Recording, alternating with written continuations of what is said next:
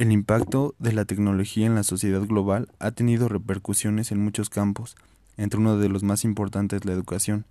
Se ha generado una amplia gama de posibilidades para la creación de ambientes de aprendizaje más efectivos y atractivos, centrados en sus alumnos. Es así como la educación a distancia ha venido a revolucionar la forma de aprender y enseñar, pues hoy en día miles de personas tienen la posibilidad de superarse académicamente sin tener que asistir a una escuela presencial. Asimismo, los profesores no tienen que desplazarse de una aula a otra para facilitar el aprendizaje de sus alumnos, y teniendo en cuenta las dificultades que se presentan en sectores de la población que se encuentran limitados en cuanto al sistema escolarizado y la vocación, sugiere como una respuesta brindando ventajas como lo son la flexibilidad de costos, de tiempo y el desarrollo de nuevas competencias.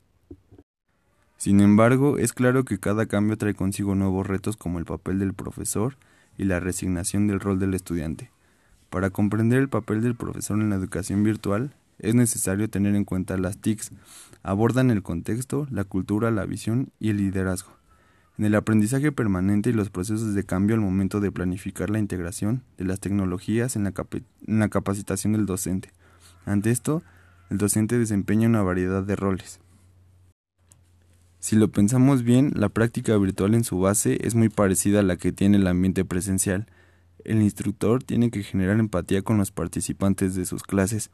interesarse por sus gustos y dificultades, darles medios para que descubran la mejor forma de estudiar, de aprender, más aún hoy, que se empieza a hablar más de la importancia que tiene la empatía y las relaciones interpersonales para el aprendizaje significativo.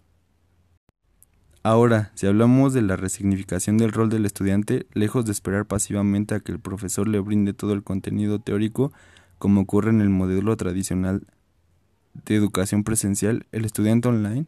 debe adoptar un papel más activo en su proceso de aprendizaje, pues la educación se centra en el estudiante, el cual es el actor principal del proceso educativo, dado que supone una autogestión y autoaprendizaje de los conocimientos. La atención es un elemento esencial y el estudiante deberá tomar un papel activo para el alcance y demostración de competencias en el logro de sus objetivos. Para concluir, podemos evidenciar que parte del ser docente requiere una responsabilidad social y una multiplicación de compromiso por parte de los estudiantes, apropiación del conocimiento y su proceso de aprendizaje, mediante la claridad del rol de cada uno de ellos y las bases en el ámbito virtual.